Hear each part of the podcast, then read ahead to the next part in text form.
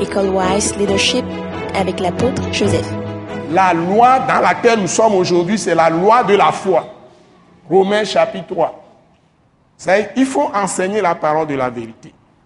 Et c'est ce que Attaque internationale a comme grâce.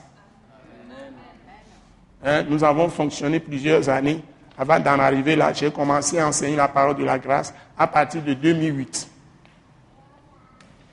C'est-à-dire la parole de la croix. Et c'est cette parole, cette loi-là, Dieu te fait accéder à cette loi par sa grâce, sa miséricorde, sa compassion, qui sont les trois sœurs, sont ensemble toujours. Et les trois sont le produit de l'amour de Dieu, qui est tellement profond jusqu'à se livrer lui-même à la croix pour nos péchés. Et c'est ce que Dieu exprime dans Jean 3, verset 16. Dieu a tant aimé le monde qu'il a donné son Fils unique, afin que quiconque croit en lui ne périsse point, mais qu'il ait la vie éternelle.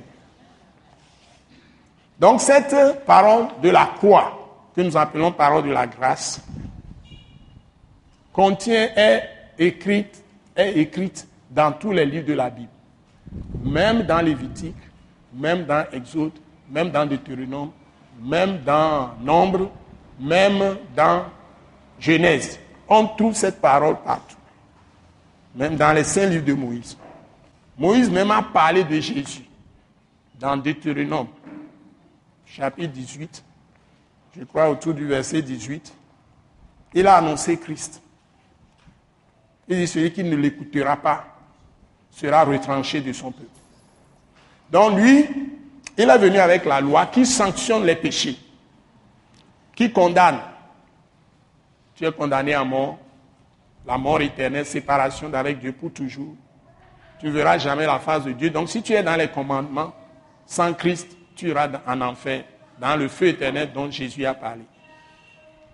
Maintenant, si tu entres dans la loi de la foi de Dieu, la grâce qu'il t'a accordée en livrant Jésus à la croix pour tes offenses, pour tes transgressions. Offense, c'est que tout ce que, que tu fais est contraire à la volonté de Dieu. Et ça indispose Dieu. C'est ce qu'on appelle offense. Transgression, c'est la violation délibérée d'un commandement de Dieu. Tu as décidé de violer la loi de Dieu.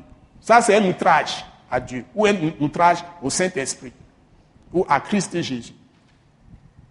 Celui qui fait ça volontairement n'aura pas de pardon chez Dieu, surtout s'il est déjà sauvé par la foi et puis il commence à violer les commandements de Dieu qu'il connaît très bien de façon volontaire. Ça, ça ne marche pas chez Dieu. Iniquité, c'est tout ce qui est injuste que tu n'aimerais pas qu'on fasse contre toi. Donc il a été livré pour tout ça, Jésus de Nazareth à la croix. Les fautes, c'est que dans des petites choses, tu te trompes. Mais les fautes, on les fait facilement. Et c'est toujours pas une inadvertance. C'est-à-dire tu n'as pas prémédité de faire ces fautes. Donc que vous parliez de transgression, violation de la loi de Dieu, commandement de Dieu, ou vous parlez d'iniquité, injustice, ou vous parlez d'offense, vous posez des actes. Par exemple, des impuretés. Des jeunes gens qui ne sont pas mariés couchent avec les, femmes ou les jeunes filles pour dire prépare mariage. Ils s'étudient pour se connaître, donc il faut coucher ensemble. Où est-ce que vous avez trouvé ça dans la Bible? Ça, ça n'existe pas dans la Bible. C'est une impureté. Tu offenses, c'est des offenses. Même des péchés. Donc, si vous allez dans le psaume 119, verset 11, comment le jeune va se préserver de ses péchés? La Bible dit, je serre ma parole dans ton cœur. Il faut serrer parce que le juste a sa parole, a la parole de son Dieu dans son cœur. Vous voyez? Donc la foi, c'est de serrer la parole de Dieu dans son cœur. C'est la définition encore là-bas. Alléluia. Amen. Donc toute la Bible est pleine de processus de foi. Dieu te montre comment, par exemple, si tu prends même le psaume 119, il y a beaucoup de la parole de la grâce dedans.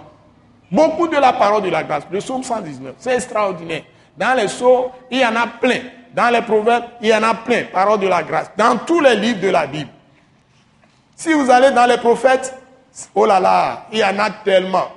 Par exemple, Habakkuk 2 te dit, le juste vivra par sa foi. C'est-à-dire pour que tu évolues dans la vie et que tu possèdes l'héritage des saints, tu possèdes les nations. Hein? Dieu a dit à Israël, là où vous allez, la plante de vos pieds foulera, ce territoire sera votre propriété.